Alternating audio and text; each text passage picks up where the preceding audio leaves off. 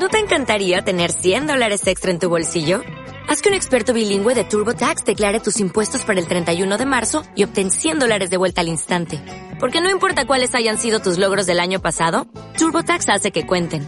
Obtén 100 dólares de vuelta y tus impuestos con 100% de precisión. Solo con Intuit TurboTax. Debes declarar para el 31 de marzo. Crédito solo aplicable al costo de la presentación federal con TurboTax Full Service. Oferta sujeta a cambios o cancelación en cualquier momento. Sube la podcast.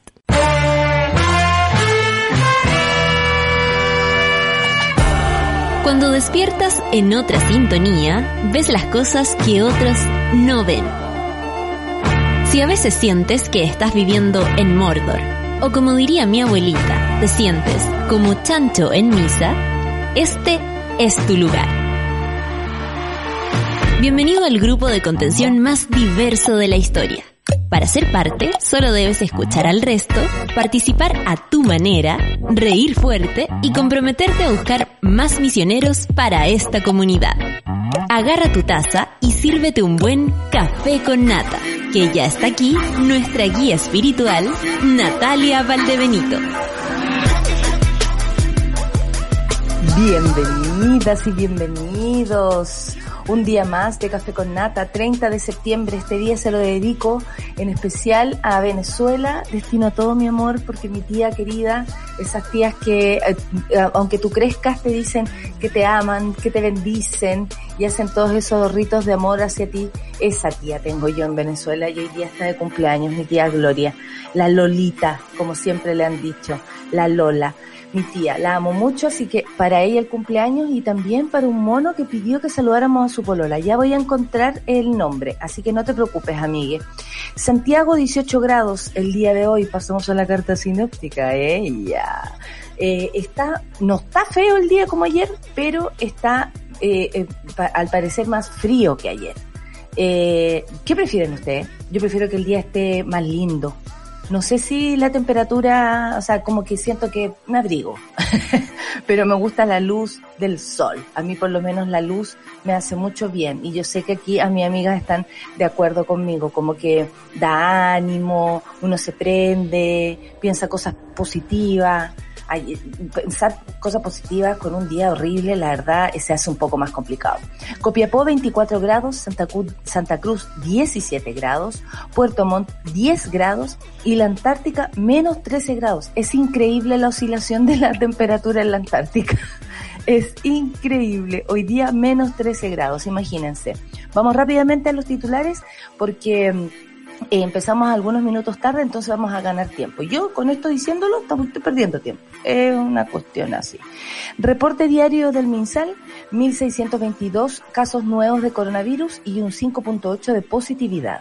Ministro París asegura realización del plebiscito y descarta el Festival de Viña 2021. ¿Qué me dicen ustedes? Nueve colegios de la región metropolitana volverán a clases presenciales en los próximos días. Oh, más, porfía. Dos jardines infantiles cierran tras aumento de contagios por COVID en la región de Aysén. O sea, una noticia contradice a la otra. Fantástico. Chile. Negacionismo. Carmen Hertz acusa a José Miguel Vivanco de instalar falacias y posverdades. Vamos a hablar de qué se trata esta nueva em, polémica en, la Cámara de Diputados. Cinco claves sobre el presupuesto 2021 anunciado por el presidente Piñera ayer mientras nadie lo escuchaba, porque estaban todos pendientes de lo que pasaba en Estados Unidos. México investiga posibles esterilizaciones forzadas en centro de detención migratorio estadounidense. Eso ya se había eh, denunciado, pero hoy día es México el que investiga esta situación. Y el debate, Trump y Biden, cuatro de los momentos más tensos del primer cara a cara por la presidencia de Estados Unidos, y yo lo único que puedo decir, qué vergüenza los men.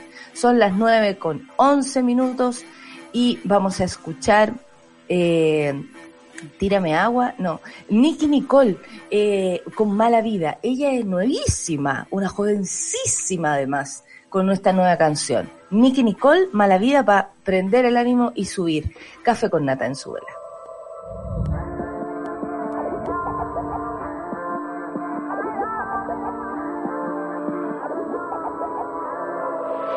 Quería decirle bambino que usted está trayéndose un flow bandido. Su secreto está guardado aquí conmigo. Sabe, yo Siempre tarde yo lo siento. Les molesta todo lo que rondo. Devoluciones no caigo en eso. Estoy buscando medio los pesos. Yo no quería que caiga preso.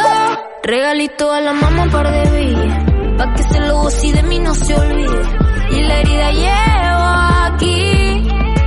Tú si me vas a La amar. mala vida que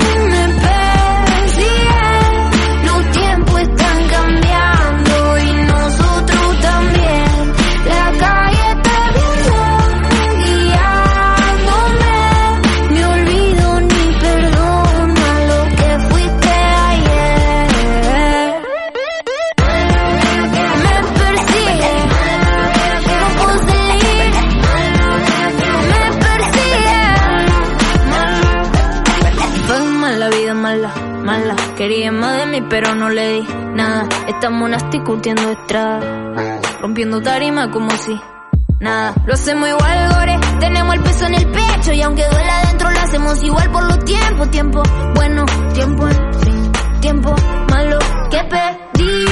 Fucking mala vida, te escupo la fe. Acuérdate de mí cuando me veas, no compro fake. Los fucking vis me tienen mal de sí. Estoy mal de no puedo saber. Regalito a la mamá un par de billes. Pa' que se lo goce de mí no se olvide.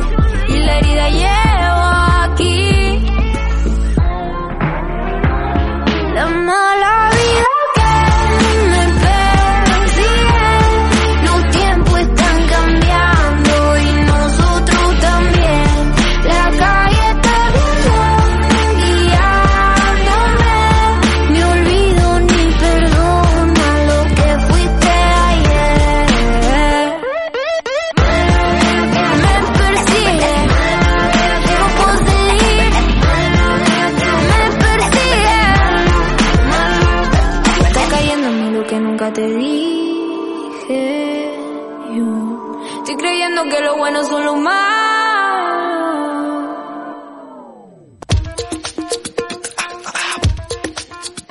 de vuelta, 9 con 14 minutos.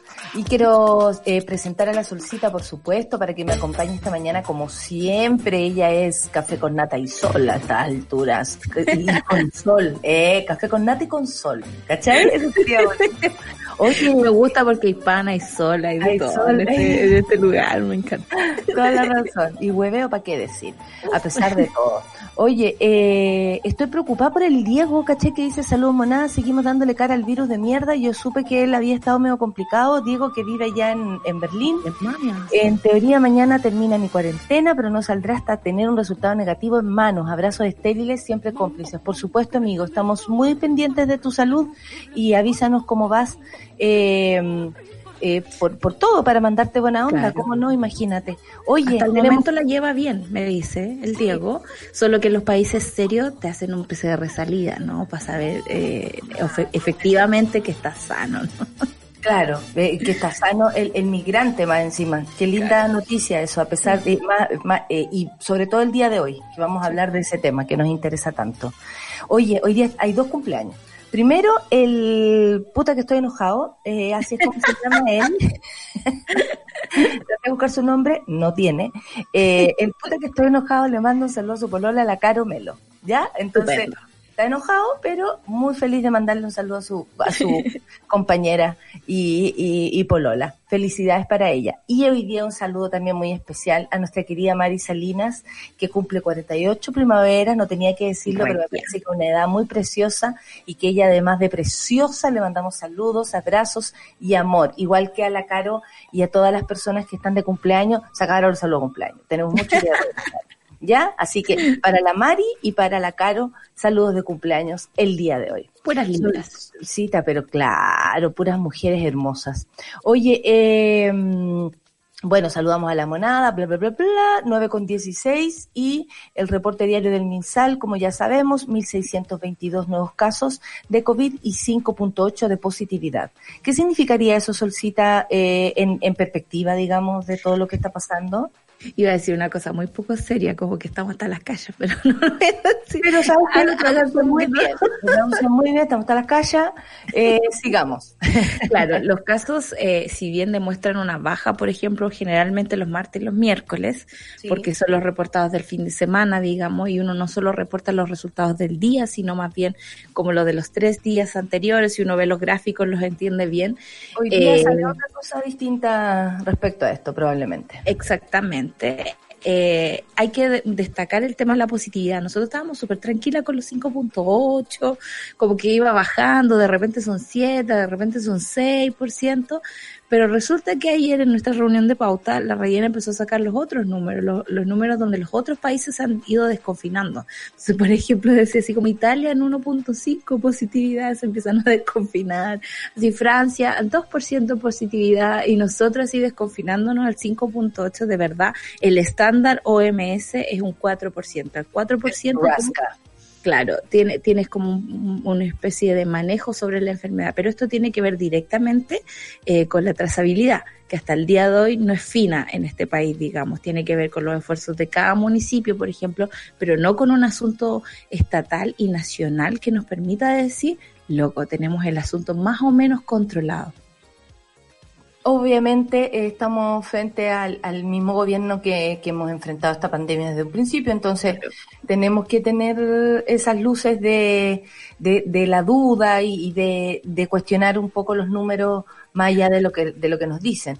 Eh, más allá de eso también, ministro París asegura la realización del plebiscito, porque obviamente en cada conferencia de prensa, ya que lo tenemos menos, digamos, eh, le preguntan a propósito de esto, cómo se, cómo el MinSal se prepara, ¿no? Eh, porque no solamente el CERVEL, es, si todos queremos un plebiscito, todas las entidades asociadas a lo que está ocurriendo, como el coronavirus, súmale eh, una votación, deberían estar todas programadas para, para ir hacia el mismo objetivo, ¿no?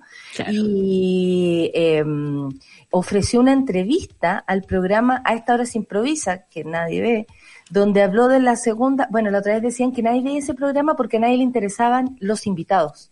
Y creo que tienen mucha, re- mucha razón. ¿Cachai? No, es- no importa lo que opine un Belolio, no importa lo que opine una Javiera Parada. Entonces, como no importa, tú no lo ves. Claro. O sea, los programas de política debieran estar integrados por personas que quisiéramos escuchar porque nos interesan sus puntos de vista, porque en algo me modifican. Pero Claro. bueno, si se sigue haciendo programas con lo que tenemos en el directorio, el celular, la verdad es que es un poco complicado. Y yo creo que ese es el problema, porque en realidad tiene que ver con que la gente está aburrida de las mismas voces de siempre. Y cuando tú acudes a alguien solo porque o es famoso o hace ruido, digamos, O tiene bajándote como- seguidores. Claro, eh, no, no, no tiene un sustento. Y me alegra que todavía eso sea factor, ¿no? Porque después vamos a hablar de Trump, pero porque Sí, nada importa. Por supuesto que sí. No, sí, va- estamos avanzando rápido para llegar a ese momento, hija. Bueno, habló de la segunda ola de contagios que prevé el país, por supuesto, sus implicancias para el proceso, eh, para el proceso eleccionario del 25 de octubre, proxexo, y la realización de megaventos masivos para la pandemia como el Festival de Viña. Ya en la tarde se había referido a eso y cree que, claro, respecto al, al ejemplo internacional, sería imposible que dijeran que esto no resulta. Yo creo que también hay una especie de presión eh, en el aire que dice, hey, cualquier país en pandemia, y le digo, fueron 48 países los que han hecho eh, elecciones. No puede ser Claro. que Chile se caiga en eso. Entonces, como, como es un país como es un gobierno copión, como es un gobierno que le interesa la mirada internacional, no va a dejar pasar el plebiscito más allá que ponga obstáculos para ese plebiscito. Porque Totalmente. si llega más- con más personas contagiadas, con más personas fallecidas, obviamente es son obstáculos para llegar a votar, para pensar en votar, para querer ir a votar. El voto es voluntario, entonces obviamente hay una especie de voluntad también que en ti se activa o no. Y habló del Festival de Viña, donde dijo que eh, dura- durante el 2020 no se han podido realizar ninguno eh, de los eventos masivos, por supuesto, el fútbol regresó sin público, Lola Palusa debió cancelarse, misma suerte correrá el Festival de Viña 2021. Y ayer mucha gente decía, ah, pero si no hay el festival, entonces que no haya plebiscito.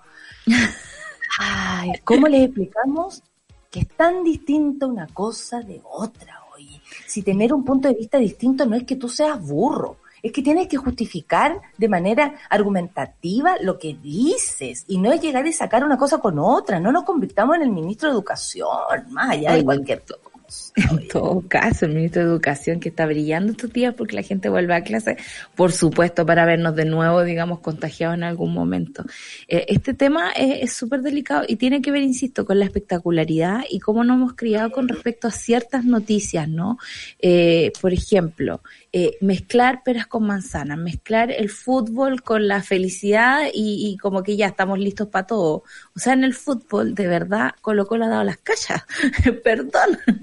Oye, primero hicieron los PCR. Después, ayer estaban como en una cuarentena así súper brígida y llegó alguien a visitarlos. Era como, Dios mío, ¿qué más pueden hacer? Y es como, de verdad, Bien. que Chile todo el rato. Chile es así. Y en el sentido común deberíamos saber que, que obviamente el Festival de Viña no se puede realizar a menos que tengamos una vacuna ultra rápida, digamos, que pueda inmunizarnos a toda la población.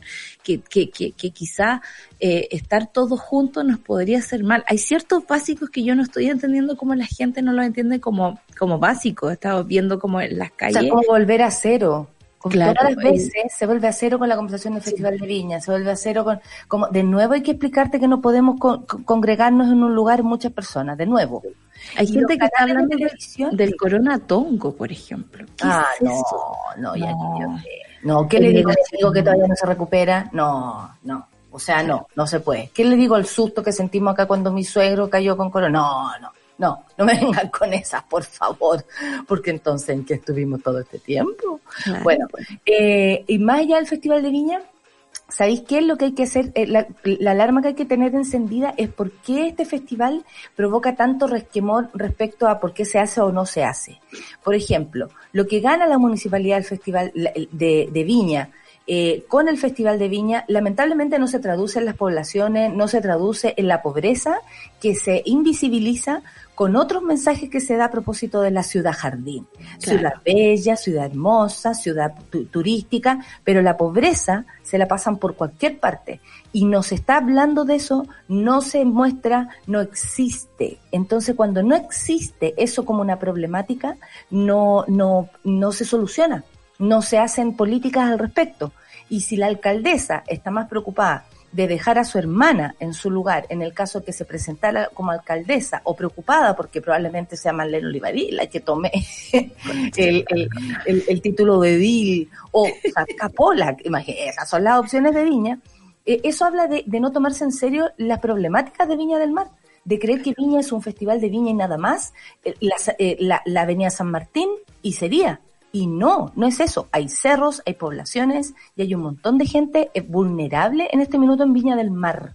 Entonces, claro, la, la alcaldesa es la que insiste, los canales al parecer ya decidieron no hacer el, el Festival de Viña porque no, no, no, no está en la mano, no, no está, no, no, no, está en la mano. hacer. No se Perdone señora, pero no se puede, no le puedo dar la autorización. Pero atención, eh, y esto es solamente como para lo que viene, atención con lo que diga Reginato, atención con lo que, con esa presión, porque yo creo que Reginato no pensó irse de la alcaldía, esta vez es la última vez que va a estar, de la alcaldía sin un festival de viña, imagínate, la señora se volvió a sacar otro pedazo de paño del cuello para poder pasar eh, al, al festival eh, como la reina que ella se considera del festival. Entonces, creo que ahí también hay un manejo político bastante importante que se hace con este evento masivo que por supuesto hoy, por lo masivo que es, no se puede hacer. Y como no se concibe el Festival de Viña sin público, es menos coherente que se haga.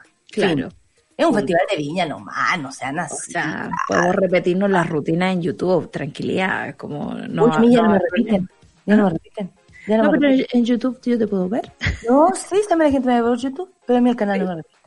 Bueno, Bueno, por eh, algo será. Y el punto es que también eh, todas las políticas y todas las decisiones tienen que ver con una cuestión súper personalista y súper egocéntrica. Tiene que ver con lo que le pasa a la alcaldesa, lo que le pasa a un ministro de educación, lo que le pasa al ministro París. En el fondo es como todos los ministros tienen como una actitud súper personalista frente a las preguntas y frente a los cuestionamientos, que, que, que es súper triste para Pero todos los gobierno los hace rato viene en esa, pues acuérdate que cuando empezó el gobierno de Sebastián Piñera, el, el ministro que dijo que sus hijos eran campeones porque les compraba condones o mis hijos eh, se juntan con gente que opina esto, entonces yo creo que el país en general cree, o sea, que Claro. tu mundo se reduzca a lo que es tu casa nada más, a lo que son tus hijos y más encima sea capaz de hablar así, en voz- eh, eh, la voz que ocupa como ministro, eh, eh, esto es personalista. Siempre ha sido, si no yo opino, yo creo, no me interesa lo que tú Acaba de decirle, no te proyectes, amigo.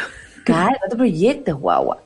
Oye, a propósito de porfiado, nueve colegios de la región metropolitana volverán a clases presenciales en los próximos días versus dos jardines infantiles cierran tras aumento de contagio de COVID en la región de Aysén. Pongo esas dos noticias en la perspectiva porque lamentablemente se le parecen.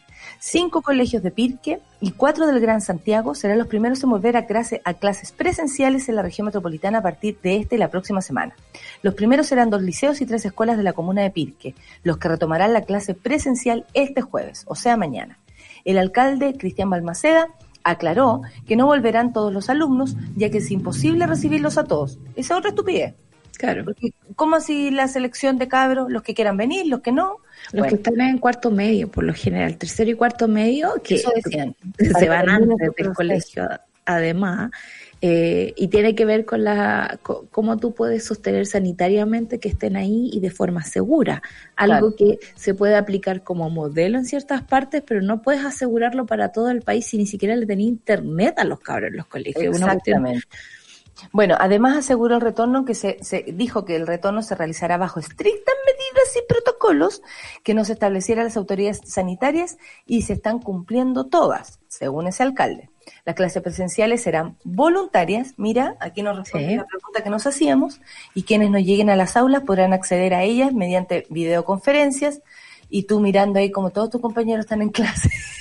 No, yo a la, a la cabra chica no la mando al colegio, la cabra chica se queda en la casa. Nada cuestiones, conectar el computador nomás y haciendo las tareas. Videoconferencia, no videoconferencia, no, videoconferencia. videoconferencia. Luego el lunes 5 de octubre será el turno de los colegios Tabancura, Los Andes y Huelén en Vitacura. Y del, del Cordillera en Las Condes. El colegio Tabancura debe conocer la noticia de la comunidad a través de un correo electrónico en el que precisa que serán los alumnos de tercero y cuarto medio los primeros en ingresar. Otros establecimientos que han solicitado autorización de las autoridades para reabrir son, por si acaso a alguien se le cruza aquí un colegio conocido, en realidad son puros Quigors. Manquecura y Suizo de Ñuñoa.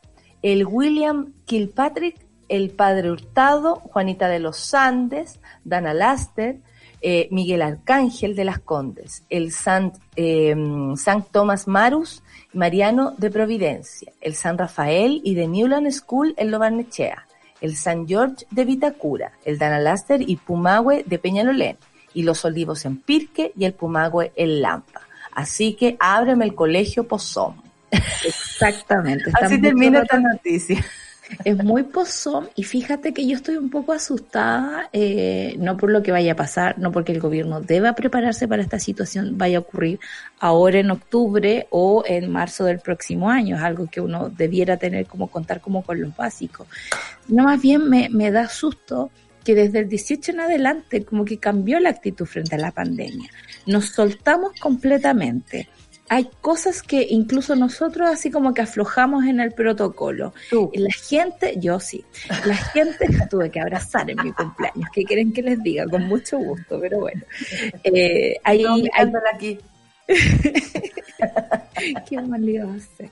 En fin, hay, hay un montón de cosas así que cuando uno también escucha las noticias y le preguntan a la gente es como, no, si ya está bueno, no, si ya necesitamos recuperarnos. Mm. No, Y yo que también- aprender. Y es como. Claro, recuerdo a, Isabel Benque que nos decía que es muy humano, que necesitamos ver la cara de otra persona, necesitamos tocarnos también, necesitamos otro tipo de interacción para poder continuar después de tanto tiempo de pandemia, porque esta no es como la peste negra, así como ya tres meses listo, y ta, la, la, la, se murieron todos. No, aquí estamos tratando de controlar, espero con argumentos científicos para poder entrar y salir de esto sin que haya tanto daño, pero al mismo tiempo hay una necesidad de como tapar la cuestión, como esta cuestión no está existiendo y necesitamos volver a la normalidad. La, la, la, la, la, Y hay una pregunta que nadie hace y es que ¿El ministerio se va a hacer cargo de los niños eh, infectados, los que se contagien, por ejemplo? Hoy día en la mañana Profesores, al subsecretario de Educación si es que el seguro de infantil, este el seguro escolar que tienen los niños,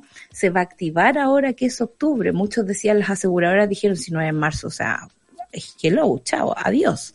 Y el, y el, y el subsecretario decía, mira, bueno, lo estamos viendo ahí, el seguro, todo lo que usted-". no hay claridad, no hay un, un protocolo, no hay estadísticas, no hay una, también como ponerse como en la, en la posición de tomar responsabilidad por lo que estás haciendo. Cuando tú Mm. llamas a los alumnos a volver, tienes que entender que por muy bajas que sean las probabilidades de que un niño se contagie, igual se contagian. Y ese contagio llega a una casa donde hay, está tu mamá, está tu Y abuelita. más encima tiene una, un, un viaje el contagio en los niños muy distinto al, bueno, estos son cabros más grandes, pero eh, tiene eh, consecuencias no menores, entonces, y que, y que no se demuestran entrando en el virus. Es como, eh, eh, viene después. Eh, se ha hablado de esto y no es llegar y, eh, no sé, eh, es tan extraño que, que, que pongan a los niños como, como los primeros de línea, me, me Sí. parece muy loco. Bueno, a propósito de esto, la subsecretaria de Educación Parvularia, María José Castro, señaló que en Chile, chico, hay, hace algunos días estaban las condiciones sanitarias y habían abierto dos jardines, dos jardines infantiles de la Junji. Este fin de semana hubo contagio en la comuna y entendiendo que es una comuna que ha recibido esto con bastante temor, con lo- como la opción nuestra es avanzar siempre generando mucha confianza, dijo las comunidades, la misma vicepresidenta en conjunto con la directora del jardín y el director ejecutivo de Aysén tomaron la decisión, o sea, no fue el gobierno central siquiera, fueron ellos los que tomaron la decisión de cerrar temporalmente el jardín. Y claro, porque hubo brotes, porque hubo contagio y no es posible eh, seguir adelante. Entonces también son medidas, por ejemplo, yo la otra vez ya, eh, hablé con mi dentista y mi dentista está en el centro de Santiago, en pleno centro de Santiago. ¿Cachai? Eh, de verdad, y ella me dijo, no, no puedo abrir hasta que no tenga certeza, porque para mí también es un gasto gasta, o sea, imagínate vestirme de astronauta para poder atender al público, eh, eh, atender muy poca gente, porque obviamente hay que sanitizar, ella tampoco se quiere contagiar y al mismo tiempo no sabe si la, la comuna va a entrar de nuevo en cuarentena y tiene que volver a cerrar. O sea, son decisiones que se tienen que tomar con una visión de futuro, con proyección, no son decisiones de volvamos a clase hoy porque queremos hoy. No, tenemos que pensar en lo que va a pasar mañana, tenemos que pensar en lo que va a ocurrir. Eh, y eso es ser eh, pro, eh, propositivos, no, no, reac- no reaccionarios nomás, no cuando quede la cagada, ay, ahí eh, pensemos, ¿qué pasó? Y se Eso- sabe eso es que lo que hace mucho Chile. Claro, que, que cuando reaccionan gastáis más plata. O sea, estamos hablando con gente que sabe de plata, supuestamente, y estamos pagando una pandemia de la peor forma que pudimos pagarla, que en el fondo es como sacando efectivo en el momento. No se invirtió en salud durante mucho tiempo. Se dejó votado, digamos, los seguros de los trabajadores. Eh, el Estado ha gastado muy poca plata, digamos, Oye, en esta eso quiero que lo hables en profundidad a propósito del presupuesto anunciado por el Uf. presidente Piñera. ¿Te parece? Ok, me Porque parece. ahí hay una información importante que la gente tiene que saber. Cuando usted, el gobierno, le dice, oye, nosotros hemos gastado mucha plata, aquí tenemos el porcentaje de cuánto han gastado en nosotros y cuánto ha gastado usted en esta, eh, en esta crisis sanitaria. Vamos a escuchar música. Ahora viene la canción de Mamita a pedido mío. Porque me acuerdo del campo, me acuerdo de los bailes, estamos muy tropicales, ¿ah? la mamita canción tropical, la malecón, la sonora malecón. Uy, la voz de ese hombre a mí me traslada a- a- a- al pasaje de mi tata cuando bailábamos para el año nuevo, me traslada al baile de Corcolén, le mando saludo a mi familia que está por allá. Prisionero de la soledad, oh, temazo, temazo. Café con nata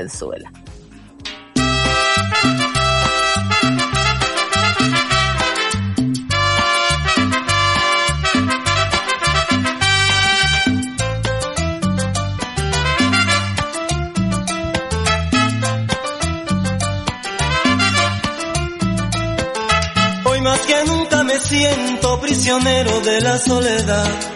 Mi alma se quema por dentro y tu amor ya nunca vendrá, nunca vendrá. Con tu desprecio, mi negra, tú me negaste la dicha. labios firmaran la carta de la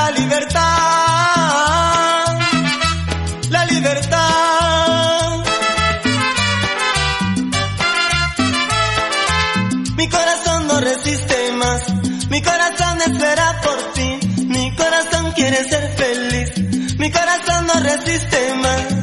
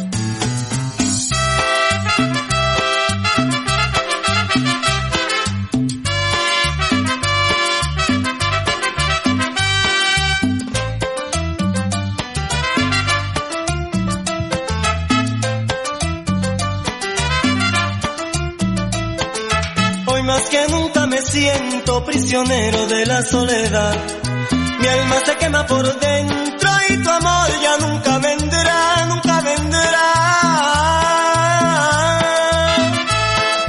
Con tu desprecio mi negra, tú me negaste la dicha y que tus labios firmaran la carta de la libertad, de mi libertad.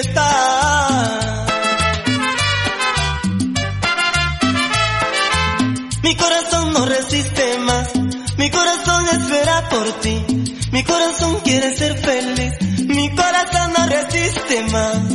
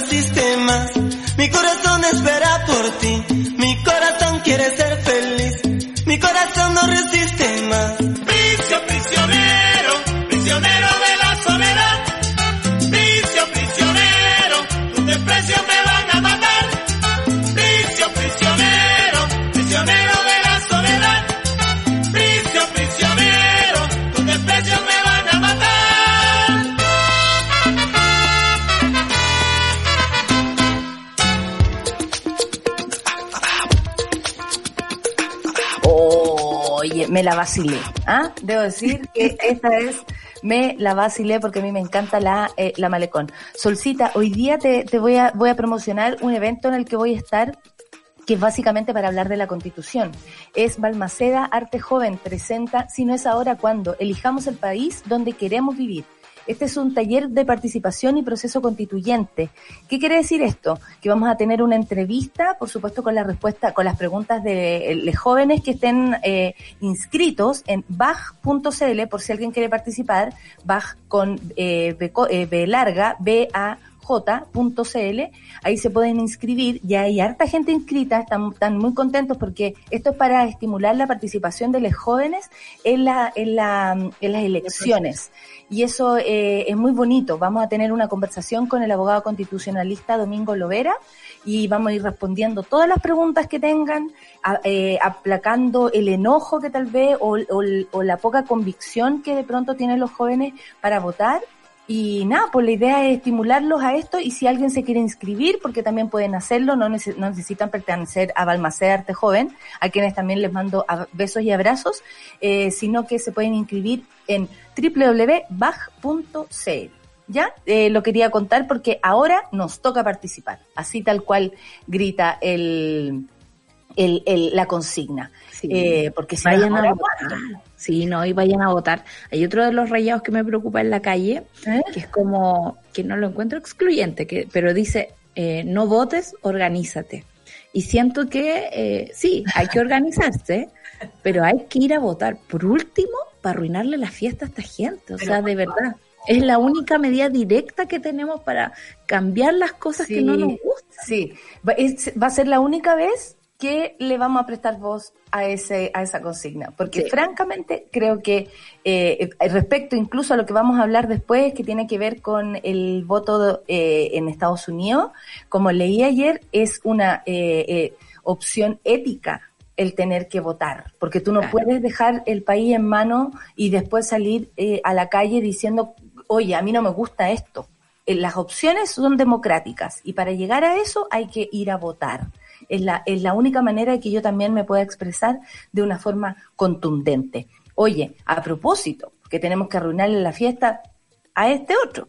Cinco claves sobre el presupuesto 2021 anunciado por el presidente Piñera. Pero yo dije, antes de irnos a la, pausa y de la canción de Mamita del día de hoy, eh, ¿cuánto se ha gastado eh, Solcita y cuánto nos dicen eh, respecto como, oye, hemos gastado mucho? Sale Briones diciendo, oye, no se puede más, estamos pero con las arcas, eh, eh, Hasta las claro, hasta las callas, eh, esa es la frase del día de hoy, estamos hasta las callas, sale, no, él dice estamos hasta las capas.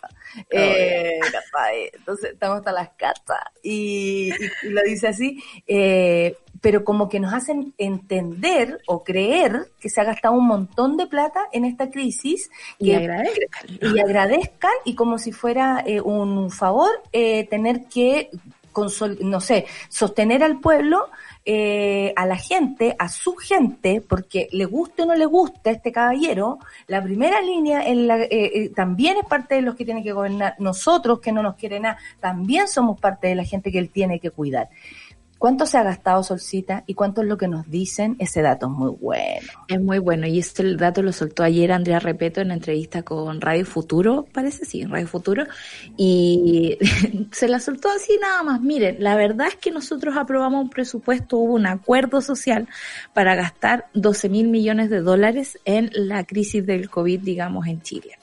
Y resulta que el Estado ha gastado solo 4 mil de esos 12 mil. Eh, por supuesto que hay un montón de ahí que se va derivado a los créditos a los bancos, la- lo hay- los salvatajes a las empresas y todo lo que quieras. Pero en cuanto a las personas, ha gastado 4 mil millones de pesos. Eso, digamos, ayer la Fundación Sol hizo los cálculos, ¿no? Por ejemplo, equivalen a 87 mil pesos por persona durante la crisis y si lo En dividimos seis los- meses. los meses que han pasado son como 27 o 21 mil pesos por persona. Y eso siempre y cuando uno aplique los promedios, porque por ejemplo, sabemos que en este país un montón de gente no pudo acceder a los beneficios por las Ujú. triquiñuelas que tiene el sistema, ¿no? Es que no, usted vive con no sé cuánto, descartado. Entonces, por ejemplo, si alguien 3999, cagó. Claro, si alguien recibió el bono clase media, que son 500 mil pesos, significa que otras cuatro personas se quedaron sin este beneficio Sí. del Estado, ¿no? Si uno empieza a calcular, digamos, las cosas ahí. Por otra parte, lo que decía Andrea Repeto, es que son los trabajadores y son los propios chilenos los que han costeado, digamos, la solución del problema. Por ejemplo, hablaba del retiro del 10%, que eso significa haber movido al menos 12 mil, 15 mil millones de dólares comparados con los 12 mil del gobierno, en realidad lo que están activando la economía son las propias personas con sus propios ahorros. Entonces, esas son las diferencias a las cuales nos enfrentamos y por lo tanto, cuando Piñera ayer sale a hablar y dice, bueno, tenemos un presupuesto austero y nos vamos a gastar un montón en salud, pero la mitad va a ser para vacunas, es como, oh, Dios mío, como todas las cosas de Piñera, igual que el, el plan de empleo que presentó el domingo, hay que esperar que decante al menos uno o dos días para entender, para que la, la gente experta, digamos, diga, uy, aquí está la letra chica, mira, acá hay otra letra chica. Y resulta que al final trampa. es que siempre ha sido así y es un problema porque en realidad es como, eh, yo creo que es muy importante que analicemos la forma en cómo se comunican con nosotros y siempre es muy rimbombante, siempre es muy importante, vamos a crear empleos para todos los chilenos. Pero ¿qué significa eso? Significa que se van a proyectar, digamos, eh, ayudas para sectores que no son... Eh, por ejemplo, amigables con el medio ambiente, que son rubros mucho más masculinos que femeninos. Lamentablemente en la construcción vemos mucho más hombres que mujeres. No, lo tanto, de género, eso ya pedirlo Claro, es, pero... es demasiado. Es- es- el incentivo, ¿dónde está puesto? Está puesto en otras partes. Cuando quieren contratar a una mujer, es como la diferencia con un hombre para los subsidios, son 20 lucas. Un, un- yo me imagino si una persona que decide que entra a trabajar es como entre un hombre y una mujer, entre todos los cachos que tengo que hacer, que lo- los trámites que tengo que hacer para que me den el subsidio, los papeles, son 20 lucas, en realidad contrato un O sea, cuando dice el presidente Piñera que se están viendo las primeras señales de recuperación de nuestra economía, es solo gracias a la gente que 10%. en el fondo eh, al 10% y, y a los gastos y, y al endeudamiento que probablemente muchas personas también han tenido que recurrir por culpa de esta, de esta crisis. Bueno, el presupuesto del 2021 significa un gasto total de 73 mil millones de dólares aproximadamente, lo que significa un crecimiento del 9.5 respecto al presupuesto de este año e incorpora un aumento del 14.9% de la inversión pública, dijo, y mantiene el impulso fiscal que el gasto público ay, ha tenido este año. Bueno, es buena la perspectiva que tú le pones porque finalmente es lo que traduce eh, eh, como el, el, el diccionario Lady, no sé, como lo que quiso decir, Claro. lo que dijo. Exacto. Respecto al trabajo, eh, que se van a, a- indicó que serán más de 2 mil millones de recursos enfocados a la protección de ingresos, capacitación y creación de empleos, esto equivalente a un 400 punto- no, 16 416.4% respecto a la ley de presupuesto 2020. Será el presupuesto del trabajo y la recuperación económica. Atención, porque eso también tiene una bajada. ¿Qué significa esto? ¿Qué es lo que van a impulsar? Porque si solamente siguen ayudando a la empresa privada y las pymes tienen que seguir endeudándose para poder sobrevivir, no para sirve pagar de la nada. cuenta de la luz, para pagar la cuenta de la luz, te dais cuenta. Y aquí hay que entender también y hay que hacer la bajada de preguntar cuál es la calidad de esos trabajos. Son trabajos temporales porque, por supuesto, yo puedo decir, voy a crear 100.000 empleos y empleo a las personas por un mes, dos meses, en precariedad, sin posibilidad de contrato, sin posibilidad de generar un seguro de cesantía, por ejemplo. Entonces, esto es muy Piñera, Piñera 1, que es como prometer un montón de empleos, prometer un mundo mejor, prometer tiempos mejores, pero cuando hablamos de la calidad de esos empleos, la verdad es que se cae bastante, digamos, en, en cuanto a, a, peso. digamos. Respecto a la salud, se van a sumar eh, 1.067, mm, claro, millones de dólares. millones de dólares para seguir combatiendo la pandemia del coronavirus. Dijo esto incluye eh, fondos de testeo, trazabilidad y vacunas, una Ah, vez que ok. se aprueben, fortalecimiento de la atención primaria, construcción de hospital. Eh, mira, fortalecimiento de la atención primaria debiera ser la, pri- la prioridad, pero se pone dentro de un listado de cosas. Claro. Construcción de hospitales, DL. Este, el constructor de hospitales, ¿a dónde? Todavía estoy esperando el hospital modular Sí. ese que iban a hacer en Cerrillo, ¿te acuerdas? Claro, ¿dónde la Que vi? cambiaron al final a otra parte y ahora mentira. carpa. Ya, listo. Ya. No, y el mismo hablando de salud mental, vos mismo. Y también recursos para reducir las listas de espera. Chao, cuidado con las de listas de espera no significa reducir las listas de espera, porque este año aumentaron a un doble, por lo tanto lo que estáis haciendo no es reduciendo, estáis poniéndote El al día. doctor Bernucci nos contaba pues, que hay una lista de espera mucho más grande a propósito del coronavirus, porque muchas enfermedades tuvieron que, comillas, hacerse esperar. Eh, asimismo señaló que se, re- se realzará la importancia del plan Elige Vivir Sano a raíz de la malnutrición y el sedentarismo en el país. Ya. Básicamente, ¿cuáles han sido los proyectos del gobierno? Por ejemplo, otro día me llegó un mail, elige tu fruta favorita. Y yo así como, francamente, francamente quiero quemar el computador porque que el gobierno me venga a preguntar cuál es mi fruta favorita como parte del elige vivir sano fue como, oh Dios mío. Y lo otro es ¿Estás como, no, no te estoy weando. Vamos a hacer clases por Zoom, ¿cachai? Vamos a hacer una hora de yoga a la semana. Y yo así como, ¿Ah? esas son ¿Cómo? las medidas que son como casi caricaturas sobre las cosas serias que hay que legislar. No, y absolutamente ajeno a la realidad del país, de la gente. Totalmente. Ahora nosotros estamos transmitiendo acá, sentadas tranquilas en nuestra casa, pero en este mismo minuto hay una mujer eh, barriendo con el poto, con las manos cu- cuidando una guagua, con la otra cocinando eh, y con la tercera mano que no sabe de dónde saca está trabajando. Entonces, no, no. Y, y, y pongámosle yoga, sale para allá. Igualdad de empleo. Parte del presupuesto también apuntará a una plena igualdad de derechos y deberes entre hombres y mujeres, por lo que se sumará un incremento del 36%, puntos- eh, 36 de recursos para for- fortalecer la protección y reparación integral de las mujeres que sufren violencia, así como también del subsidio especial para empleo femenino. Bueno, hay una preocupación real frente al, al retroceso del trabajo de las mujeres, pero acá no me dice nada. No dice nada, pues No. eso tiene que ver también con el estilo Piñera, como tirarte titulares sin una bajada correspondiente, sin el proyecto mismo. Además que hablar, por ejemplo, de, de fortalecer, digamos, la red de protección como eh, contra la violencia, es como, ya, hablemos mujeres, ¿qué hablamos? Ya, eh, la violencia, la violencia. Es como que se han llenado la boca con eso. Es y utilitario. Es muy utilitario. Y Y, con no la tiene violencia no se juega. No, para nada. No. Y con el empleo tampoco, porque lo que han hecho, por ejemplo, Briones, que estuvo hablando de los jardines infantiles, es como para que la mujer salga a trabajar, ¿cachai? Te das cuenta que al final siguen siendo las mujeres absolutamente utilitarias a los, a los, a los, a los directrices Y políticas. para que nos sirvan. Pequeña Claro. y mediana empresa, avancemos rápido porque quiero llegar al tema Trump solcita. Pequeña y mediana empresa, y aparte tenemos una invitada muy importante en la próxima media hora. Pequeña y mediana empresa a través de un fondo especial para las pymes y el turismo por un monto de 120 millones de dólares que nos va a, nos va a permitir fortalecer los subsidios, las capacitaciones, el acceso a crédito, obvio, y al capital de trabajo de las pymes y también impulsar su digitalización. Ok. Seguridad. El presupuesto también incluye recursos adicionales para fortalecer la labor protectora de nuestras policías. Se había demorado Caleta en decir que le iba a dar más plata a los pacos. Y también su formación en derechos humanos. Yeah, bailemos. El tuca, bailemos. Pichu, pichu, pichu, lazo.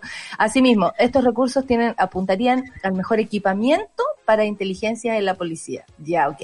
Y fondos especiales. Otro enfoque transitorio que tendrá este presupuesto incluye un fondo de cultura por 15 mil, no, no, 15 millones, eh, 15 mil millones eh, 320 y pymes e innovación por hasta 150 mil millones. Que así se hable de la cultura es otra parte de faltarle el respeto a esta situación que es muy seria. Ayer hubo una manifestación hermosa de las y los técnicos de nuestro país eh, que eh, al igual que en otros países emularon esta como caminata, marcha con sus cases que son donde guardan todos sus sus eh, aparatos, sus cables, porque vaya que tienen cables los técnicos. Y como dice el, el titular, sin técnicos no hay cultura. Y yo defiendo eso y creo profundamente eso. Sin nuestros equipos técnicos no existimos. Y nosotros no podríamos salir acá si no estuviera el Lucho y Charlie. No podríamos. Entonces, eh, para mí es esencial que se, no solamente se diga un fondo de cultura, porque ¿qué vamos a tener que concursar para ganarnos eso. Por- concursar supuesto. quién es el más pobre, porque más encima Por es eso. Ni siquiera es como buenos proyectos, porque si es por eso, todos no merecemos ayuda. Hay mujeres ah, cesantes, hombres cesantes, que del primer día de la pandemia quedamos cesantes, sin una posibilidad. Somos los primeros en, en bajarnos y los últimos en volver. Atención con eso. Entonces no es llegar y decir, hay un fondo cultura. No, de verdad nos tratan pero con la punta. Son las 9.54 y vamos y pasemos al tema Trump. Trump Biden. Eh, cuatro de los momentos más tensos del primer cara a cara de la presidencia de Estados Unidos, pero básicamente, oye, aquí entre el Botox y el beta caroteno, hija, hay pero una pelea. Ese, ese es, la ese es el debate, ¿ah? Qué debate más chanta, Dios mío. ¿Qué sentiste cuando lo viste? Porque yo la verdad sentí que el mundo está en peligro.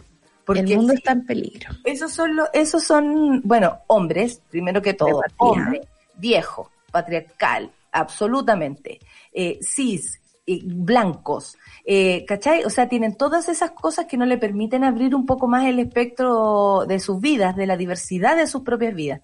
Pero también no se vio un debate donde, un debate de ideas, se vio una discusión de dos hombres hablando al mismo tiempo, heavy, la gente dice que ganó Biden, pero básicamente porque Trump es tan como el poto, tan indecente, es muy Claro. indecente. que, que, que en realidad yo creo que Biden con un silencio profundo habría ganado más puntos en esta pasada. Como Sí, dejando este huevón Depende cuáles son las reglas que quiere jugar el juego. Aquí hay dos visiones del mundo colapsando, porque uno podría evaluar el, el- el debate de acuerdo como a nuestros propios parámetros, y es como a nivel de decencia, a nivel de la calidad de argumento, quién dijo más cosas, quién propuso más, quién pudo atacar mejor, qué sé Claro. Dentro de las, las reglas de, la clase de debate, por decirlo de alguna forma. Pero por otra parte, tenemos un mundo que está entrando, o que ya se instaló en realidad con la presidencia de Donald Trump, que tiene que ver con que no me importa nada, no me importan las personas y ni siquiera me importa discutirlo. Por lo tanto, hay una cuestión como muy, muy, muy del lenguaje que a mí me llama la atención que de hace un tiempo los republicanos están ocupando esta forma de hablar que es muy complicada. Recuerdo que CNN no es muy afín a traer, digamos, eh, republicanos a las entrevistas. Y Brian Selter es un, tipo bien, bien, digamos, eh, abierto a esas cosas. Entonces trajo una chiquilla que era de la campaña de Donald Trump.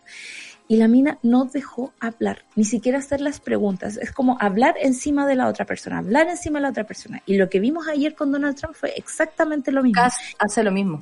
Exacto. No te dejan avanzar, no te dejan eh, decir Dialogar. algo. No les interesa dialogar. Y lo otro es como meter mentiras encima. Es como tú eres un socialista, Obama lo echamos, eh, el, el Obama Care. Yo he hecho mil más cosas que tú, No, y que como nadie tú, más. y como tú, y como tú, nosotros somos Claro. los mejores. Yo en 47 di- eh, eh, días hice lo que tú no has hecho en 47 años, y el otro, ay, tú, y tú, y tú. Como voy de jardín infantil. Yo creo que hasta los niños se portan mejor. De hecho, ayer vi un video de unos cabros chicos que, que, que estaban enseñándole a usar el transporte público. Entonces venía uno disfrazado así como de, de señora embarazada y si entraba le daba el puesto. Niños más o menos, digamos, educados. Y uno ve a Donald Trump y Joe Biden y tú decías, "Ta- son dos cabros chicos con pataleta, de verdad.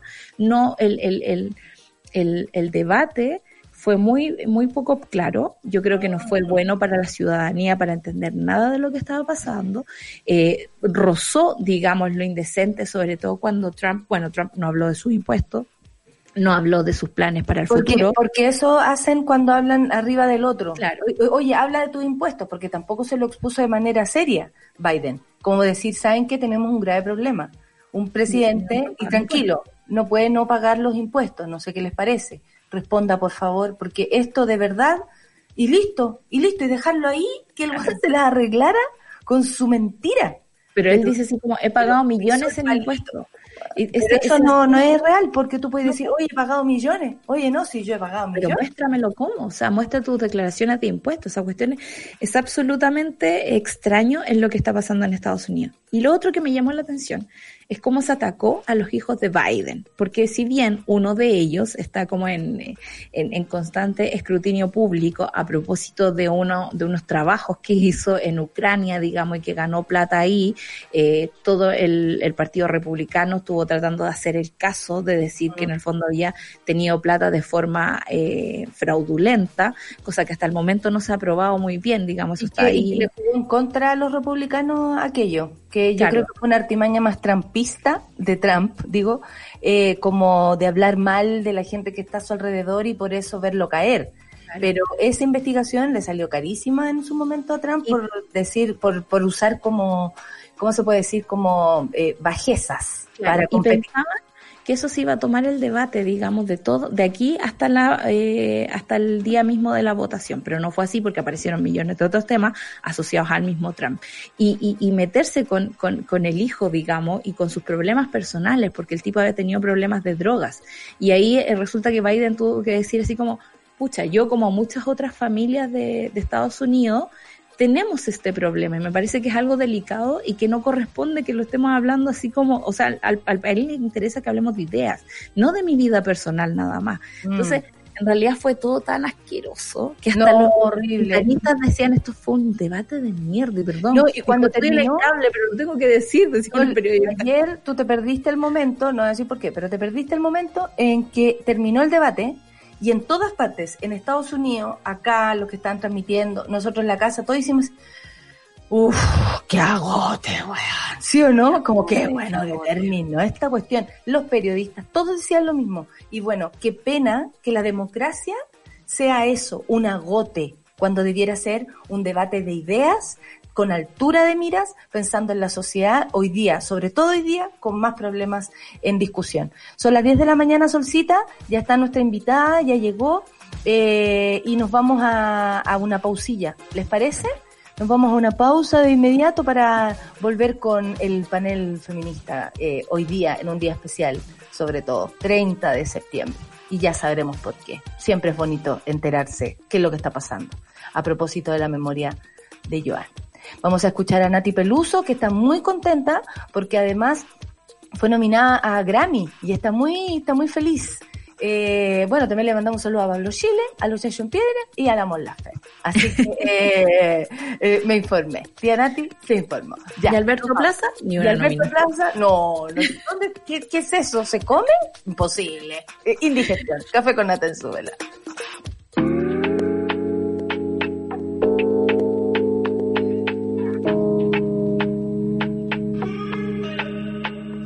Mal que por bien no venga, por eso es que la extraña.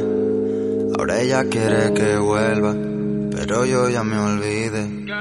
La vida me sale a cuenta, por fin me di cuenta que podría tenerte cerca, pero eh. esta vida sienta bien sin ti. Ahora me lloras, lo siento, pero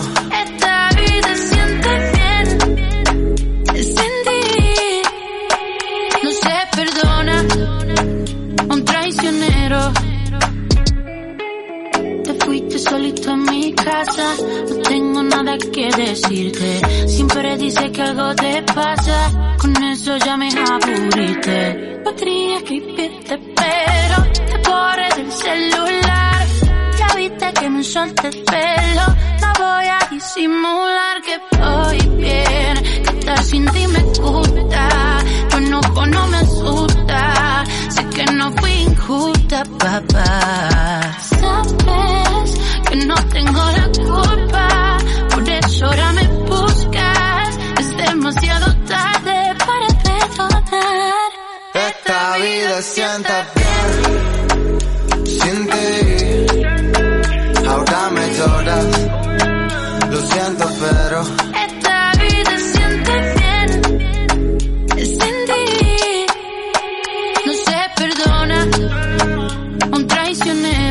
a ti te tocó perder de tanto que sí que no. Volvió a llamar otra vez, pero esta vez se acabó. Yo sé que no hay dos sin tres y tú ya fallaste dos. Qué fácil pedir perdón, qué fácil pedir perdón. Ahora esta vida me tiene loco, viviendo arriba como un piloto.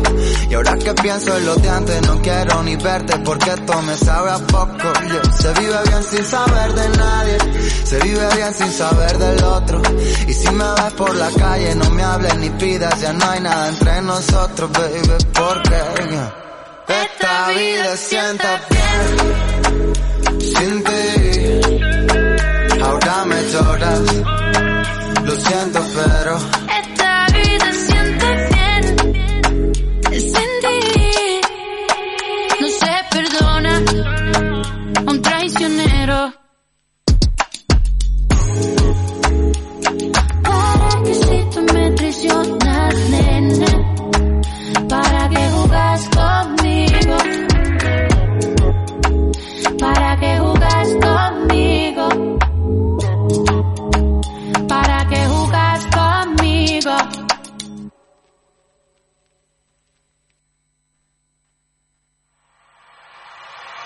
En Café con Nata, una pausa y ya regresamos. Eleva tu voz con los micrófonos USB de Blue. Streamers. Podcasters. Y YouTubers podrán crear contenido de forma profesional. Eleva tu voz. Encuéntralos en zsmart.cl.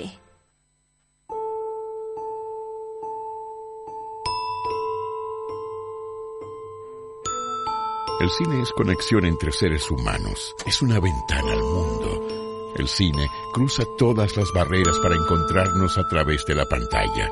Del 5 al 14 de octubre de 2020 te invitamos a vivir un festival de cine desde tu hogar en ficvaldivia.cl. Vigésimo séptimo FIC Valdivia en línea, conectados a los clásicos del futuro.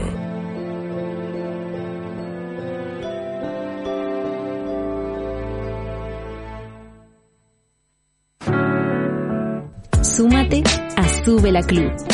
Sé parte de nuestra comunidad de socios porque hoy, Más que nunca, necesitamos periodismo independiente y medios que te informen y acompañen. Entra a subela.cl slash club y ayúdanos a construir un nuevo medio para un nuevo Chile. Te estamos esperando.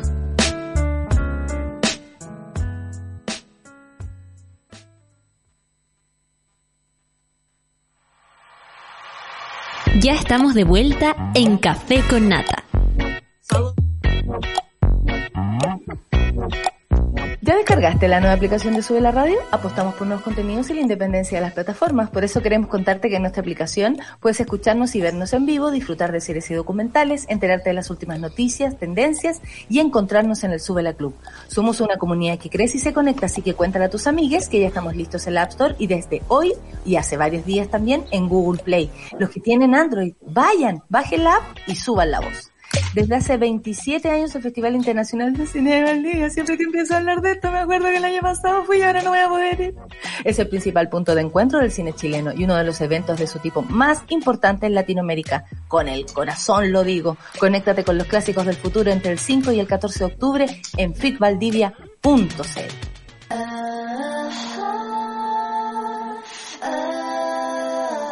La revolución será conversada o no será. El panel feminista lo hacemos todas en Café con Nata. Lo vamos a decir real, Solcita. Le estamos poniendo el gorro a la, a la Rayen, pero teníamos hace muchos eh, días ganas de conversar con Cari Amaral, que siempre está en Super Ciudadanos, pero Super Ciudadanas, porque ella va cuando hay panel fe- fe- feminista, digámoslo. Eh, le damos la bienvenida a nuestro programa de la Red de Mujeres Afrodiaspóricas, eh, directamente, porque hoy día es un día muy importante, se conmemora el Día contra el Racismo aquí en Chile. Eh, también, lamentablemente, eh, nos acordamos de la, del triste fallecimiento de Joan, que eso fue hace tres años, y tenemos mucho que conversar a propósito de esto, de todas estas problemáticas, temáticas y, luces también. Creo que hay muchas luces dentro de lo que ustedes pueden hacer por el feminismo y, y tantas otras cosas. Así que hoy día nos encontramos con Cari. Cari, ¿cómo te va? ¿Estás contenta de estar en el Café con Nata? Otra cosa. Ay, sí, bueno, en primer lugar, un saludo gigante a la Rayen, te Sí, quiero obvio. mucho, amiga. Pero con, con la Nata ya llevábamos rato mi- mirándonos por el pasillo y no sé qué, así que me alegra que Hola, ¿cómo estás? me alegra Hola, finalmente Hola. estar. Me va invitando, me va invitando. Muy feliz y claro, como con una mezcla de sentires, porque hoy día es un día de honrar la memoria de una mujer que, eh, que murió por osar a migrar, por osar a intentar algo distinto y por ser percibida desde los ojos de un Chile que está profundamente marcado por una historia de racismo. Pero también feliz de que ahora somos más, venimos saliendo del 25J, el primer 25J como oficial en Chile, y cada vez eh, nos llegan más, por ejemplo, adolescentes, niñas negras, así como chiquillas que bacán, pucha, en el colegio me pasa esto, pero me alegra mucho verlas, porque ser negro en Chile o ser afrodescendiente en Chile es una situación de profunda soledad muchas veces. Aparte que no se entiende mucho que hay afros chilenos que existen mucho más allá de la comunidad migrante y de todo lo demás y que no se consideran, ni siquiera cuando se habla de pueblos plurinacionales se consideran en, en lo, se, se consideran los pueblos indígenas y eso nosotros lo entendemos, como rápidamente lo relacionamos. Pero dejamos fuera a los afro y afro chilenos.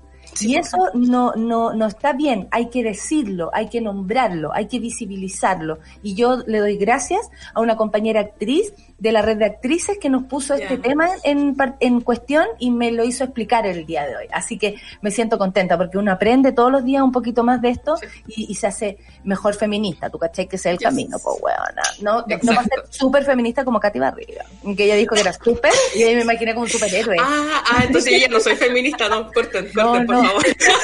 Claro, eh, yo no soy súper. Bueno, me parece súper importante empezar con a, a definir cositas, así como lo que acabo de explicar, que es eh, qué significa afrodiaspórico.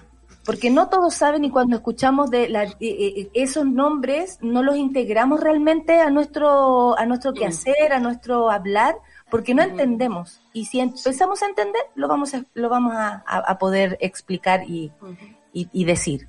Yes. Bueno, lo diaspórico en realidad hace, eh, evoca a la ancestralidad del migrar, porque eh, en tanto condiciones un poco más voluntarias como condiciones eh, forzosas como fue el proceso de esclavización a través de la, de la trata transatlántica, ha habido muchísimo movimiento geográfico eh, de las personas. Entonces, lo afrodiaspórico hace referencia a todas las personas que existen hoy día fuera del continente, por ejemplo, africano, pero que tienen la ancestralidad, que tienen la cultura y que tienen el, linaje familiar finalmente.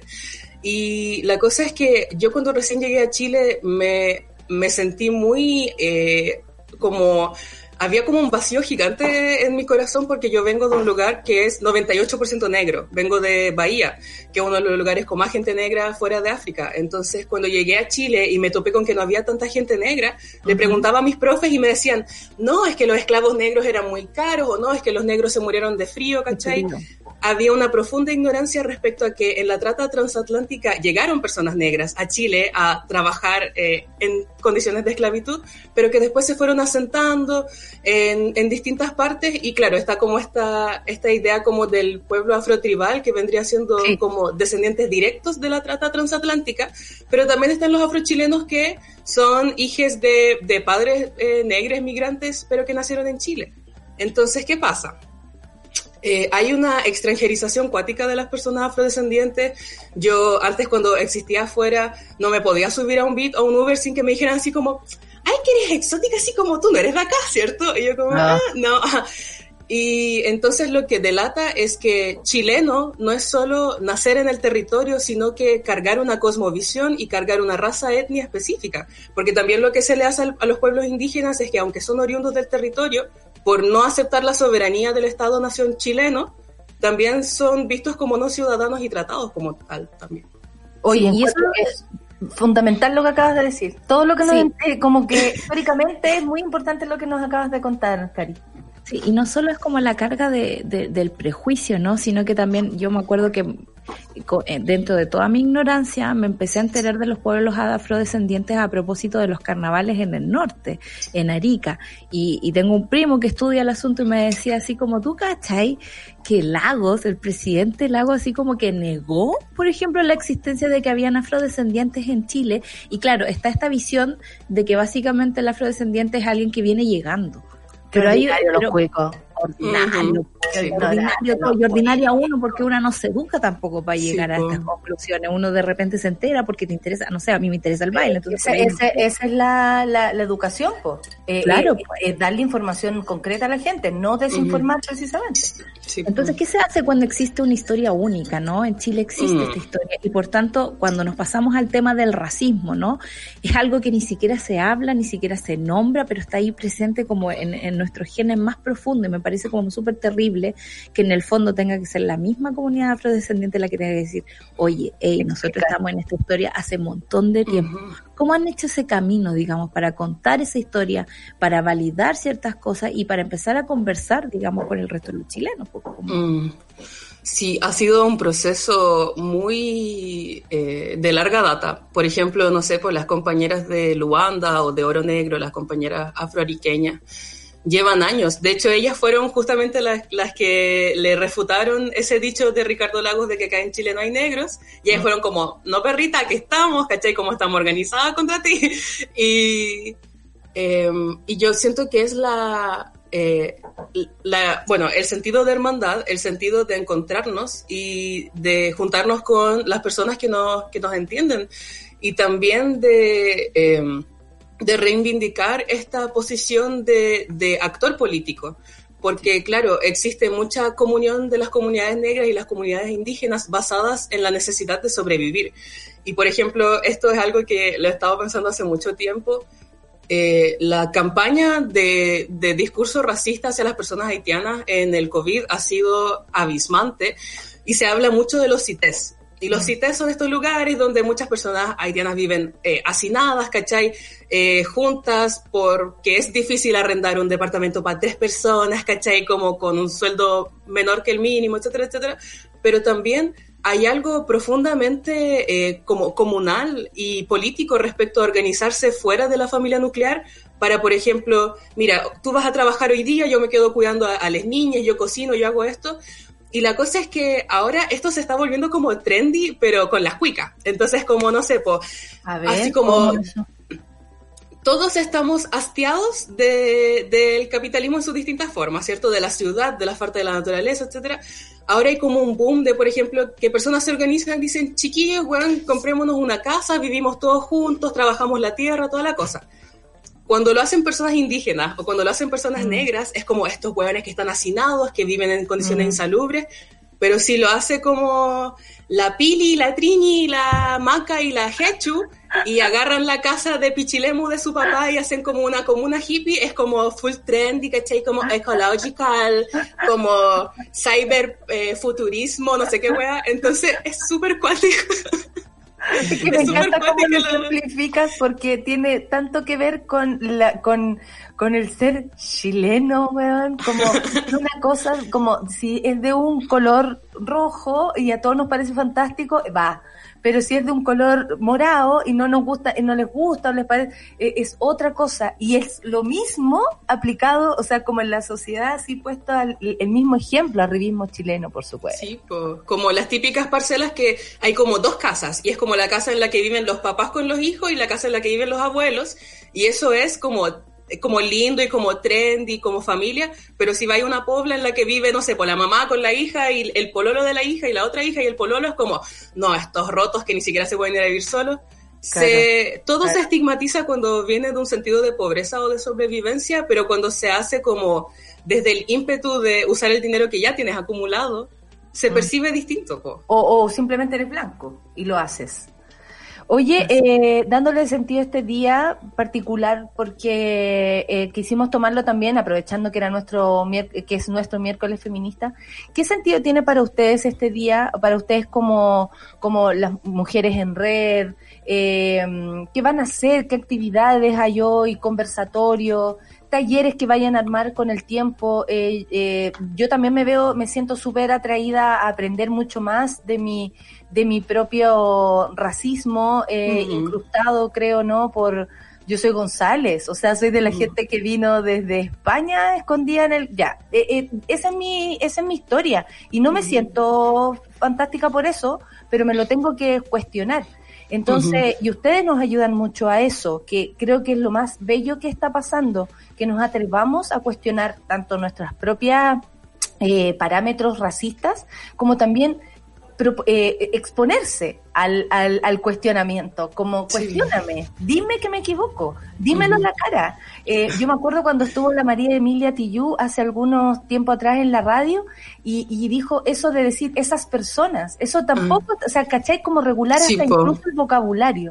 ¿Cómo hoy día se paran en este día? Porque es como de dulce y agraz. Nos acordamos de Joan nos acordamos de la lucha, pero al mismo tiempo de lo que se ha avanzado y de lo posicionado que está el tema hoy día. Por lo menos para nosotras está muy posesionado. Sí, igual es eso, como que siempre está esta división entre el pueblo y la institucionalidad.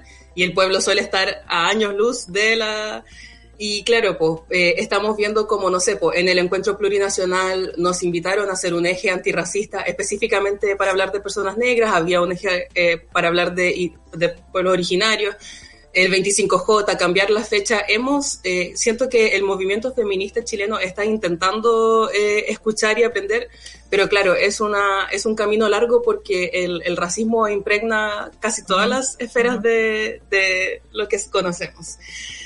Eh, lamentablemente, institucionalmente no ha, no ha, cambiado mucho y yo siento que esa es la consigna igual del día de hoy, justamente de, em, de saber que Joan fue un caso que ha logrado mucha visibilización, ¿cachai? GP le hizo una canción, como que todo el mundo conoce, pero hay muchas, muchas mujeres eh, negras, muchas mujeres haitianas que fallecen por el simple acto de representar lo no nacional, lo no ciudadano, y por ende de alguna forma como lo no humano, ya que vivimos en una, en una sociedad tan fuertemente jurídica, lo que está fuera de la esfera jurídica se vuelve una especie deshumana, ¿cachai?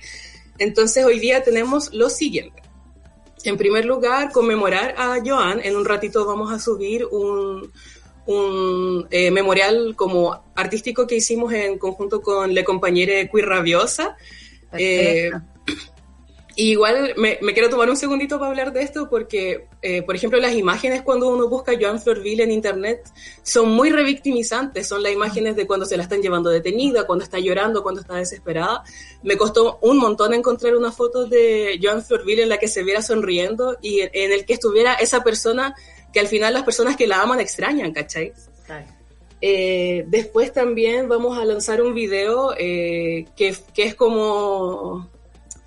Eh, que es respecto al caso de Sandra Janvier, que es una mujer que murió en la quinta región y que murió por negligencia médica, porque asistió a un centro de salud con todos los síntomas, estaba muy grave y la mandaron de vuelta a la casa, falleció inmediatamente y después dejaron el cuerpo abandonado por varias horas sin siquiera haberle hecho un PCR, poniendo en peligro a sus hermanas, a su esposo, a su hijo. Entonces, una de nuestras compañeras de la red eh, fue a, a pedirle sus palabras a la familia, pero eso también es súper importante recalcar, ¿cachai? No, no solo como nosotras decirlo, sino que darles la oportunidad de que lo pongan en, sus propias palabras y de que ellos nos hablen de su descontento y qué significa para ellos haber perdido al amor de su vida, a una hermana, a, una, a, una, a un ser querido por negligencia, por ser una mujer negra, una mujer haitiana, una mujer como, etcétera. Entonces, hoy día se aplica como esta consigna del, eh, del hashtag eh, Justi, eh, justice pousse no, no yo, que en creol significa justicia para nuestras hermanas, porque lamentablemente Joan Florville no es la primera y no es la última. Y durante la contingencia del COVID solo ha empeorado. Está el caso de la Wisland Jean, que falleció en el campamento de Batuco. También abandonaron su cuerpo por varias horas sin PCR. Y finalmente, eh, hoy día a las siete y media, a través del Facebook de la Coordinadora Feminista 8M, vamos a tener un conversatorio para visibilizar a, las y que emigran, pero también desde una perspectiva racializada, con, eh, con mujeres negras, ¿cachai? Mujeres indígenas. Y esa es la idea, como hemos estado recopilando, jazz, jazz, mi hemos estado recopilando eh, casos. Y eso es lo triste también, porque la red opera mucho como para recibir estos casos, pero como no tenemos los insumos, como estamos en situación... Pero La, la, la, red de feministas. Eh, tenemos eh, buena voluntad, tenemos eh, disposición, pero no tenemos herramientas porque la justicia no, no, no nos presta ayuda. Entonces lo que estamos haciendo es como derivar, derivar y finalmente somos puras manos de mujeres dándose ayuda, pero no consiguiendo el objetivo central que a veces hacer justicia, encontrar salud para una compañera, ¿cachai? Como darle recursos, está difícil. Sí, y al final, por ejemplo, ay, perdón, Sol, ¿quieres...? No, yo quería hacerte una pregunta, pero termina el argumento primero. Que una de las cosas más cuáticas del, del caso de la Joan Florville es que ella encontró racismo en cada uno de los niveles de los lugares al que asistió. Ella fue a la municipalidad, no logró comunicarse, nadie pensó en agarrar un celular con el Google Translate, no, pero anda a ser una alemana, mierda, te, te aprenden alemán en un segundo para ayudarte, pero no, ah, está haitiana hablando creol, nadie sabe lo que está diciendo, dejó a su guagua, oh, estas negras desnaturalizadas, ¿cachai? Pa, llaman a los pacos, los pacos, no, está, no, no, no eh, Joan se angustia y empieza a golpear su cabeza contra una pared y en vez de decir, traigamos un psicólogo, traigamos una persona para desescalar esta situación, no, dale un casco y déjala, weón, que se...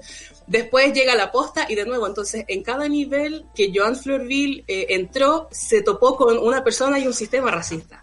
Entonces, la única forma de que detengamos estas violencias es desafiar esta visión de que las personas haitianas son como que vienen a sabotear el país o que son negacionistas del COVID o que no saben no saben comunicarse, o sea, no, no saben, saben comunicarse en su idioma. Por supuesto. cualquier persona observada por alguien que no maneja su lenguaje puede ser categorizado como bárbaro, ¿cachai? Entonces, y si a eso le agregas el tema de la raza, porque claramente no es lo mismo escuchar a una persona blanca hablar francés que una persona negra hablar creyol, la gente interactúa distinta con el cuerpo negro, ¿cachai? Claro. Yo quería volver al concepto de humanidad, que en el fondo es como que aparece por, por todos los lados. Y, y, y, me quiero pegar un salto bien grande, que en el fondo es como, ¿cuál es la situación de, de, de, de esas mujeres hoy en, a propósito de la crisis del COVID? Me imagino que si ya para el común de los mortales es difícil comunicarse, poder conseguir ayuda, eh, recibir la atención directa del Estado. Eh, me imagino que, que, por ejemplo, para las mismas mujeres haitianas que tanto se le ha eh, estigmatizado en la televisión, debe ser muy difícil, digamos, acceder a ese tipo de, de, de, tratamiento. Y por otra parte, ¿cómo nos pegamos el salto a la Constitución? Digamos que tenemos como ese desafío en adelante. ¿Existe la capacidad de que esas humanidades entren en el debate, que, que, que sean vistas igual que el resto de las personas, digamos que en algún momento nos empecemos a tratar como corresponde, que en el fondo si yo tengo a alguien adelante, esa persona es exactamente igual a mí, independiente de las ideas, el color que tenga. ¿Cómo, cómo nos pegamos ese salto? Porque me imagino que ya con la, con la contingencia debe estar siendo difícil como para además, además estar haciendo como el trabajo político en paralelo. Sí, Sí, exacto. Es un trabajo eh, intradisciplinar. En este caso, igual le quiero mandar un saludo gigante a mis compas del Colegio Médico. Yo también participo en una organización llamada Disidencias en Red y ahí hay harta gente como de, de como la nueva generación del Colegio Médico, como hashtag Silches, y que han apañado caleta en eh, educar eh, en una medicina antirracista, una medicina LGBT, etcétera esas son eh, buenas iniciativas eh, y que ayudan Caleta. Y pasa algo muy peculiar, por ejemplo, en el caso de la Rebeca Pierre. Rebeca Pierre era una médica, era una mujer que estudió 7, 8 años de su vida para ser médica, fue a un consultorio, dijo, no, me siento bien, tengo ta, ta, ta, la mandaron para la casa, falleció. Incluso cuando tienes los conocimientos, incluso cuando tienes el título, por ser una mujer negra, por hablar otro idioma, no toman en consideración tengo un paper súper cuático que eh, muestra que, por ejemplo, en Estados Unidos, los doctores y las doctoras y las enfermeras son más eh, susceptibles de no, no creerle el dolor a las personas negras o asumir que tienen un umbral más alto de dolor porque el cuerpo negro, como fue esclavo o esclavizado, es más fuerte, ¿cachai? Aún al día de hoy existe ese sesgo de que el cuerpo negro mejor, eh, maneja mejor el dolor, etcétera. Y súmale que es mujer, que considera que, que blanca y alaraca y, y, o sea, y eso le pasa a todas las mujeres, me imagino el sesgo que hay con las mujeres negras. Sí, pues, y respecto a lo que dice Sol del Salto, eh, Chile tiene una ley de migración que está basada fuertemente en, la, en una ley de seguridad interior. Entonces, lo que, lo que necesitamos hacer es que esta constitución no vea al migrante o a la persona migrante como una posible amenaza, sino que lo vea en su constitución de ser humano, porque la, las leyes de migración son muy arbitrarias y, por ejemplo, dicen que si el oficial que está trabajando en la frontera cree que la persona podría ser una amenaza para el orden social, puede negarle la entrada. ¿Cachai? Entonces. criterio. Exacto, eh, eh, dejar algo a criterio de Paco es como dejarlo al viento, ¿cachai? Como que haga la wea que quiera. Y entonces la constitución yo creo que lo necesario es que cambie esta forma, supongo, de ver el ser humano que es como, no sé, pues sujeto de derechos, derechos humanos, pero si eres un ciudadano. Pero ¿qué es un ciudadano? Una persona que tiene los privilegios económicos, eh, territoriales, etcétera, de, de ser visto por el sistema de migración como una no amenaza pero sabemos que la llegada de las personas negras y las personas indígenas es una amenaza para la identidad chilena como blanqueada que existe, porque la cosa es que si extranjerizan el cuerpo negro es porque creen que en Chile no hay negros. Si extranjerizan, si creen que los extranjeros traen la pobreza, es porque erróneamente creen que en Chile no hay pobreza. Entonces, el migrante, los migrantes representamos un quiebre en, en esa, en, en, la matriz misma de la identidad de ser chileno, porque se supone que deberíamos encarnar una diferencia irreconciliable y sin embargo aquí estamos encontrándonos, ¿cachai? Constantemente encontrándonos. Oye, ha sido maravilloso conversar esta mañana contigo. Eh, ahí, ahí, bueno, darle las disculpas públicas a Rayen, que acaba de llegar. No, mentira.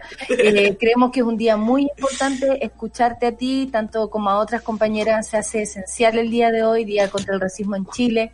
Eh, también recordar a Joan, eh, y en fin, y recordamos el hashtag que significa justicia para nuestras hermanas Sí. Justice Poussé no yo. Ahí está, Justice Poussé no yo. Yes. ¿Y ¿qué, qué, tal estuvo mi pronunciación? Y, bueno, y magnifique, très magnifique. Oh, très bien. Merci. Eh, bueno, primero que todo es bacán que nos podamos seguir educando respecto a esto, que sean ustedes quienes nos desafíen también, me parece esencial ese desafío al propio racismo como a esta conversación, ¿no? A esta discusión que se tiene que dar eh, a propósito de, de, avanzar y considerar, por supuesto, a, a, a afro chilenas, chilenos, chilenes, eh, como parte de nuestra de, todo lo que somos. también uno es lo que es el otro. Y si uno se reconoce en los demás, eh, vaya que avanzamos mucho más rápido. Eh, nos despedimos, son las 10 con 30. ¿Quieres decir algunas palabras solo para terminar? Porque eres tú, Cari, finalmente. no, sé, que, que mm, Porfa, eh, eh, visibilicen, visibilicen, recuerden la memoria. La memoria es lo único que nos puede impedir de cometer los mismos errores. Las vidas negras importan, no solo cuando es en Estados Unidos mi ñaña, así que hashtag Blackout Tuesday aquí, por favor, cuando hayan víctimas de racismo en Chile, visibilícenlo. Y no sé si escuchar esta radio, pero Mary Cortés, mamá de Romario Veloz, que le está dando todo en la Comisión de Derechos Humanos, eh, exigiendo justicia por su hijo y que Patria y Libertad está constantemente amenazándola de muerte. Estamos contigo, no estás sola, nunca más va a estar sola y estamos juntas en esta lucha. Así que estén atentas a las redes sociales, vamos a estar subiendo eh, y información. Ah, eh, Red, Red Mujeres Afrodiaspóricas, eh, Negrocéntricas, el eh, colectivo Luando, distintas ya Ahí está la. Vamos a estar subiendo el, el, caso de la Sandra Janvier. Ojalá nos ayuden a visibilizarlo porque es un caso de negligencia médica in. in... No, no hay, no hay como. Claro. Exacto. Muchas gracias por la invitación. No, por supuesto, cómo no, imagínate, un gusto escucharte, aprender de ti. Muchas gracias por lo que, por lo que están haciendo. No dejen de luchar porque también nos, nos ayudan a todas a, a, mejorar, eh, a ser mejores personas, sin duda. Oye, nos vamos entonces. Muchas gracias, Cari, que estés muy bien. Eh, vamos a tratar de evitar este roce entre Rayen y Cari. Ah, te cachai. oye, yo estoy feliz, te quiero mucho. me encanta, me encanta que estés todos. es como una pues. orgía informativa. Somos poliamorosas super ciudadanas. una orgía informativa. Después la Bárbara viene al café con nata y así. Por supuesto. Muchas gracias, Cari. Que te vaya súper bien y que sea. Besitos, que esté muy bien. Seca, Cari. Besos. Un beso, gracias por todo. Aguante, sube la buena. aguante, sube la buena. Perfecto. Oye, eh, Rayena Araya, ¿cómo estás tú esta mañana? Oye, estoy contenta de ver a la Cari.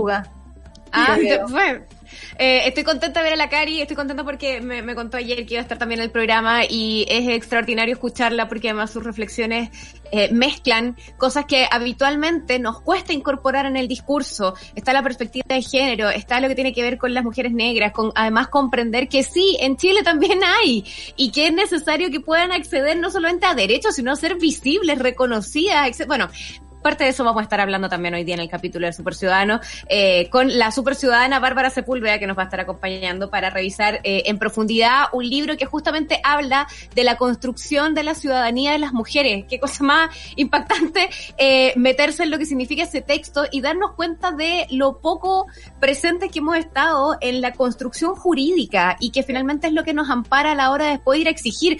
¿Cómo vamos a poder exigir un derecho si resulta que ni siquiera está reconocido? Entonces, hay tanto allí que trabajar todavía, se mezcla por completo con lo que venían conversando con la Cari, así que fantástico este miércoles, me encanta, ¿es miércoles hoy día? No, sí, miércoles, me encanta. Hija, obvio, Solcita. No, se me pierden los días. De la monada. Eh, mañana seguimos con, con más.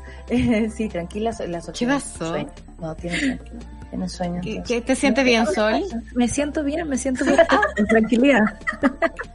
ya, amiguita, nos, vemos mañana. Muchas gracias, Sol, Clau, Charlie, Luis y todos a quienes hacen posible el Café con Nata. Con ustedes, Rayena Araya, Bárbara Sepúlveda, Super Ciudadanos. Chao, chao. Eso fue Café con Nata. Gracias por ser parte de esta comunidad y hacer de Mordor un lugar más apacible.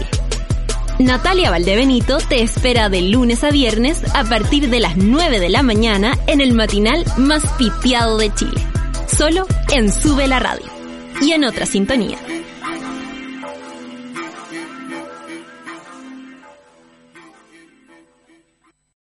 O'Reilly Auto Parts puede ayudarte a encontrar un taller mecánico cerca de ti. Para más información, llama a tu tienda O'Reilly Auto Parts o visita oreillyauto.com. Oh, oh, oh, Auto Parts.